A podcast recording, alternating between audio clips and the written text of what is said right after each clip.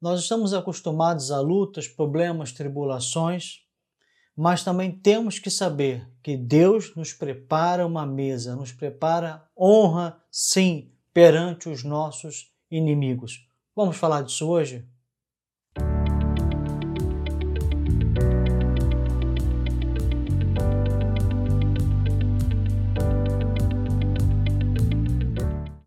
O que é a mesa? Essa mesa, na linguagem que Davi escreveu, era as regiões altas dos montes que usavam de pastagem para o verão. Então o pastor ia ali, preparava tudo, era todo um preparo para as ovelhas irem no verão lá na mesa, naquele, naquela localidade, para ter um bom alimento.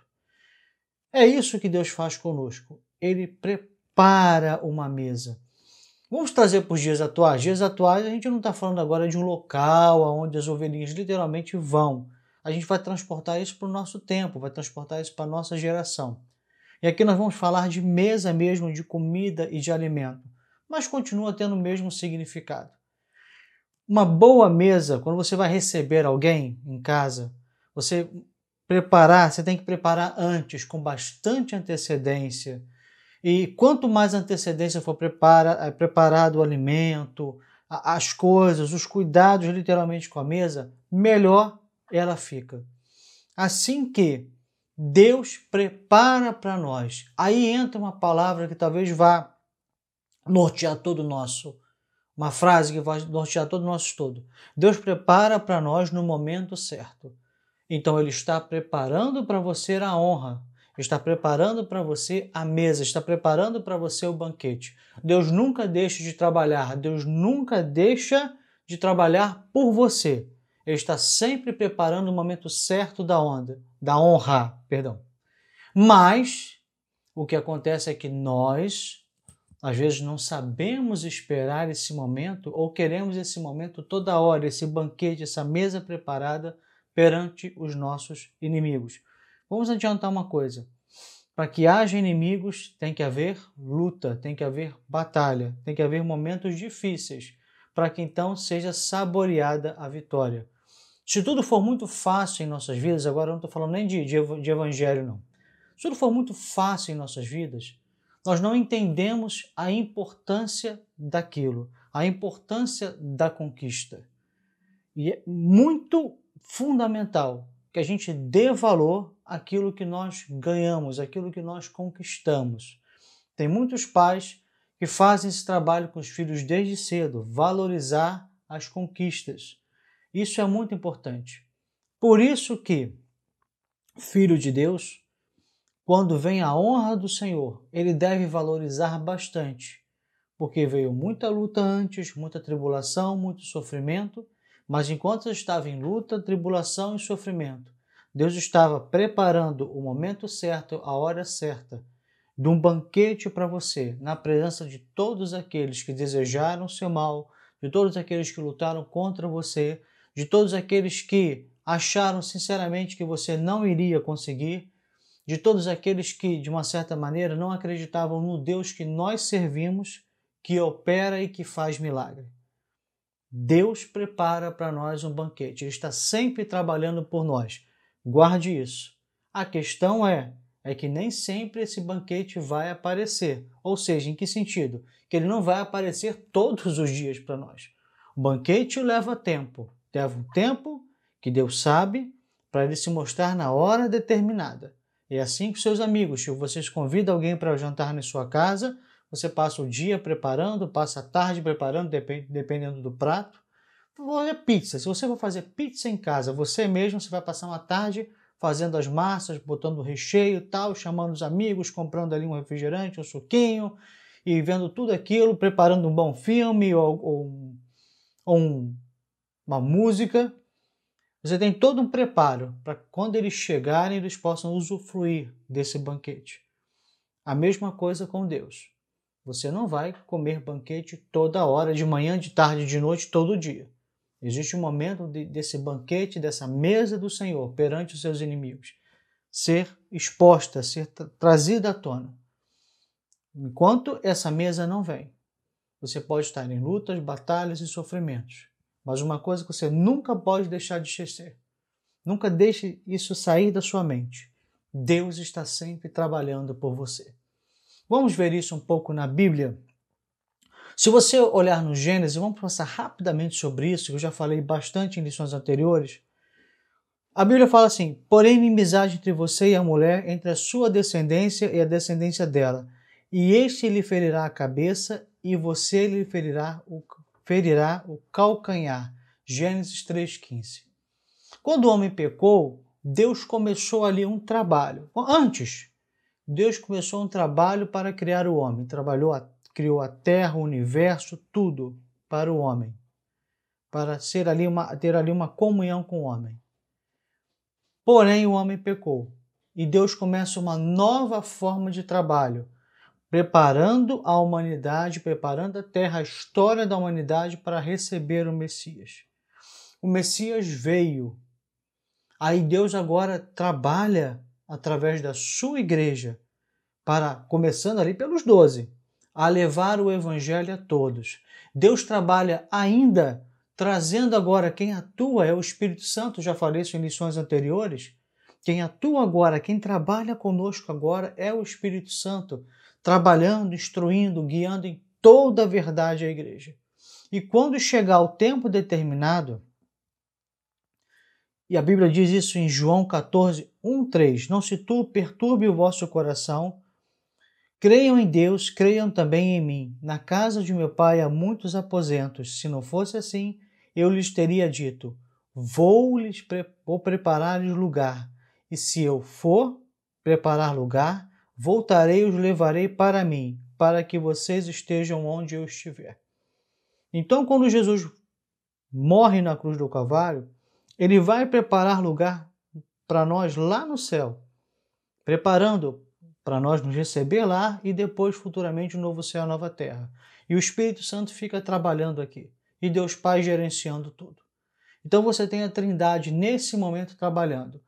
Deus Pai trabalhando, gerenciando tudo, Deus Pai determinando o momento certo do seu filho voltar, Deus Pai determinando o momento certo do Espírito Santo trabalhar na igreja, aqui na terra, o Espírito Santo trabalhando aqui na terra, nos guiando em toda a verdade e Deus Filho preparando o lugar. Tudo isso para dizer para você: Deus sempre está trabalhando por você. Nunca se esqueça disso.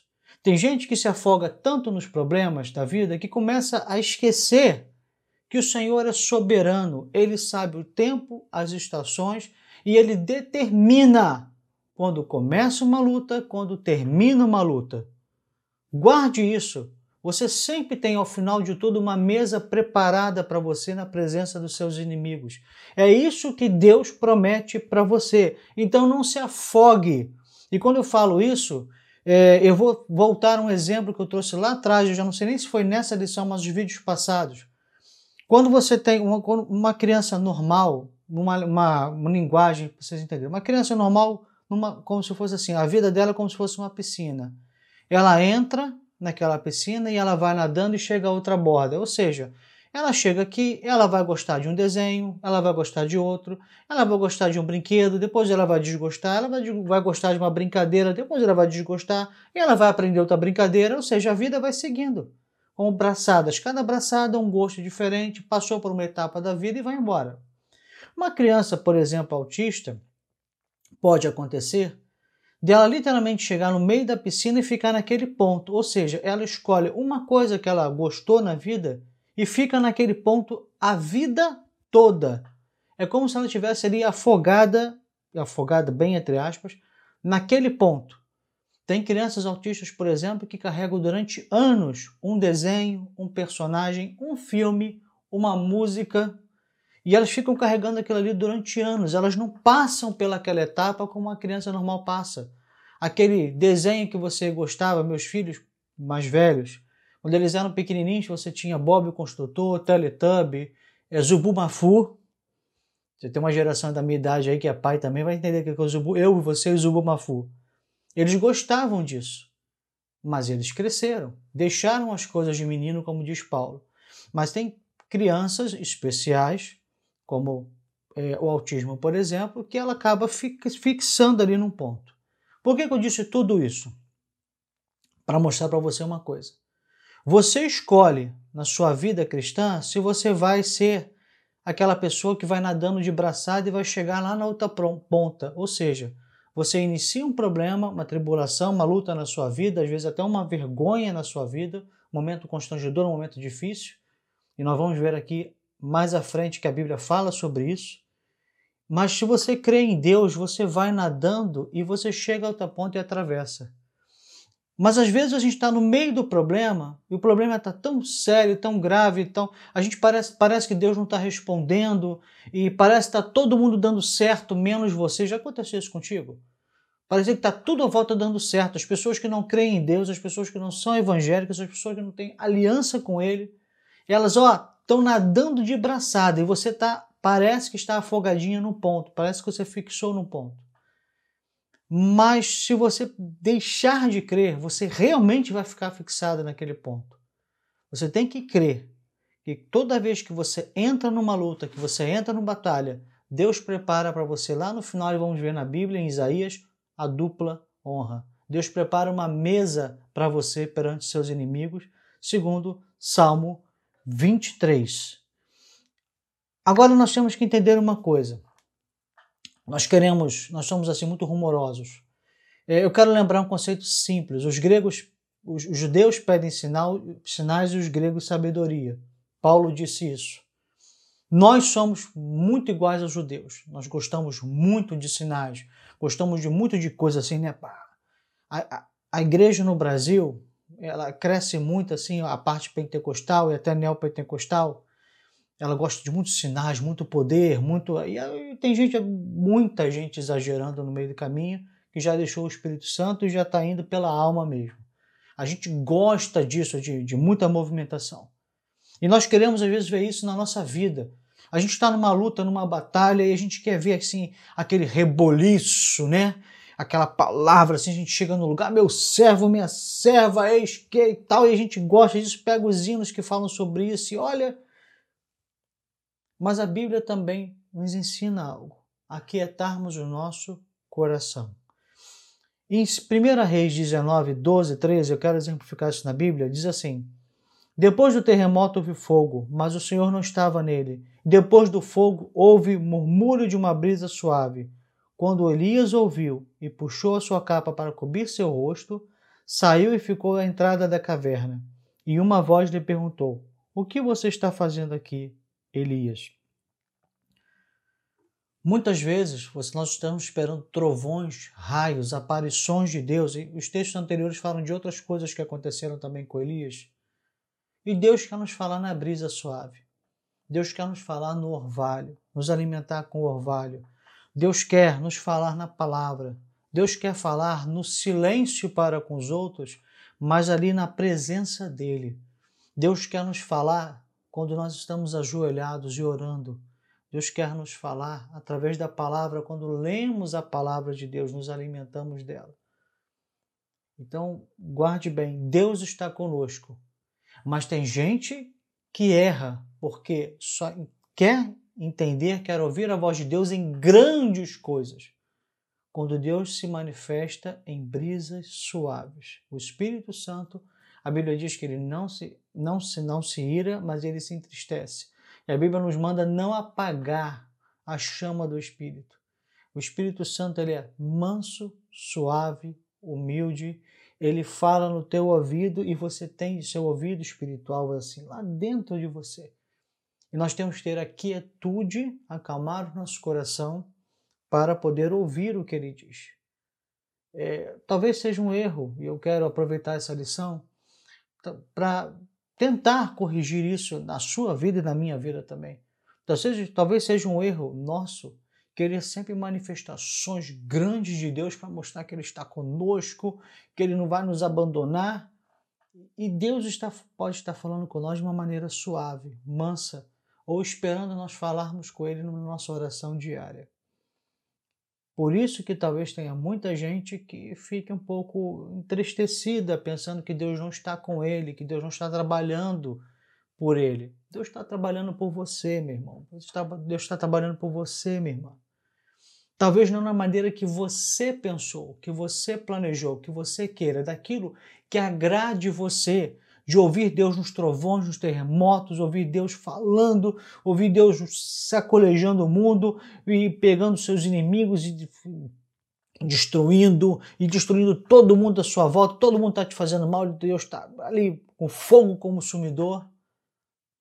Talvez Deus não esteja fazendo isso, mas Deus está trabalhando por você. Deus sempre está trabalhando por você. Sempre queira ver o final da história, sempre saiba quando você entra numa batalha, Deus já sabe o momento certo dela acabar.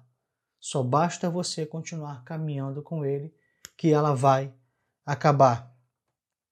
E eu quero voltar a uma das mensagens que eu mais gosto, está mal gravadinha, foi no celular, em pé, cachoeiras, ondas e vagalhões.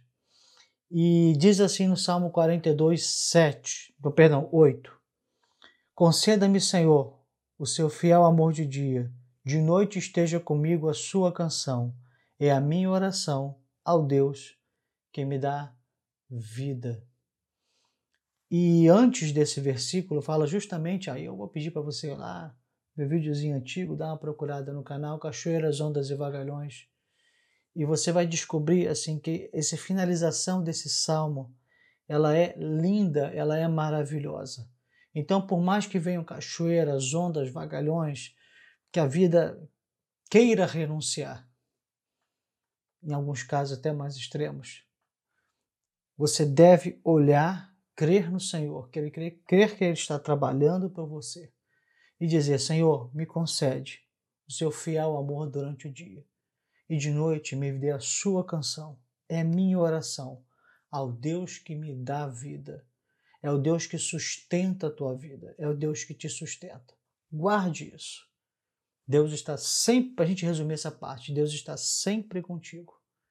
Mas Ele, às vezes, não vai aparecer do modo que você quer que Ele apareça, do modo que você quer que Ele fale. Aí, nós achamos que Ele não está trabalhando por nós, achamos que Ele nos esqueceu. Ele não nos esqueceu. Ele só não está falando da maneira como a gente planejou que Ele falasse. Para a gente poder terminar, em Isaías 61, 7 diz assim: Em lugar da vossa vergonha tereis dupla honra, e em lugar da afronta exultareis na vossa parte. Por isso, na sua terra possuirão o dobro e terão perpétua alegria. É isso que Deus tem preparado por nós. Eu acho que esse texto de Isaías complementa bem lá o Salmo 24, preparas uma mesa perante mim. Entender que os inimigos vêm, nos afrontam, às vezes nos fazem sentir humilhados, às vezes nos sentimos humilhados, rebaixados, todos ao nosso redor, já falei lá em cima, vencendo, fazendo, gente apontando o dedo e parece que está tudo certo, parece que Deus não está ouvindo e parece que eles estão certos e que a gente está errado e parece que o Evangelho é uma mentira em nossas vidas e parece que as verdades bíblicas são uma mentira em nossas vidas porque aqueles que não vivem essa verdade estão prosperando, fazendo, acontecendo e às vezes até dentro da igreja também, pessoas que teoricamente teria que ser um corpo conosco, lutando às vezes contra a gente, contra o nosso ministério, lutando contra a gente, o que a gente faz para o Senhor. E fora os problemas familiares, os problemas, as lutas na nossa casa, e queremos que tudo que aconteça, né, como, como por exemplo na casa do Cornélio, eu e minha casa serviremos ao Senhor, e às vezes isso não está acontecendo em nossas vidas, e tantas outras questões. Deus está dizendo para cada dia desse, você terá dupla honra. Para cada dia em que você passar vergonha, você terá a dupla honra garantida na palavra de Deus em Isaías 61, 7. Então, guarde isso. Guarde isso na sua vida. Fatores que são que você deve guardar nessa lição tão rápida e tão simples. Deus trabalha por você, Deus sempre trabalhou por você desde antes da criação do homem, preparação da terra, quando o homem pecou através da preparação para o Messias, quando Jesus veio, ele morreu na cruz do Calvário para a nossa salvação, ele foi para o céu preparar lugar, o Espírito Santo desceu para nos guiar em toda a verdade. Em toda luta, em toda tribulação que nós temos, sim, Ele está presente conosco, Ele nunca vai te abandonar Mas isso não significa que ele vai responder você do seu jeito, como Elias, por exemplo, queria. Que ele respondesse do jeito dele. Elias queria que Deus fizesse a vontade dele. Mas o Senhor tinha sua própria vontade e mostrou isso para Elias.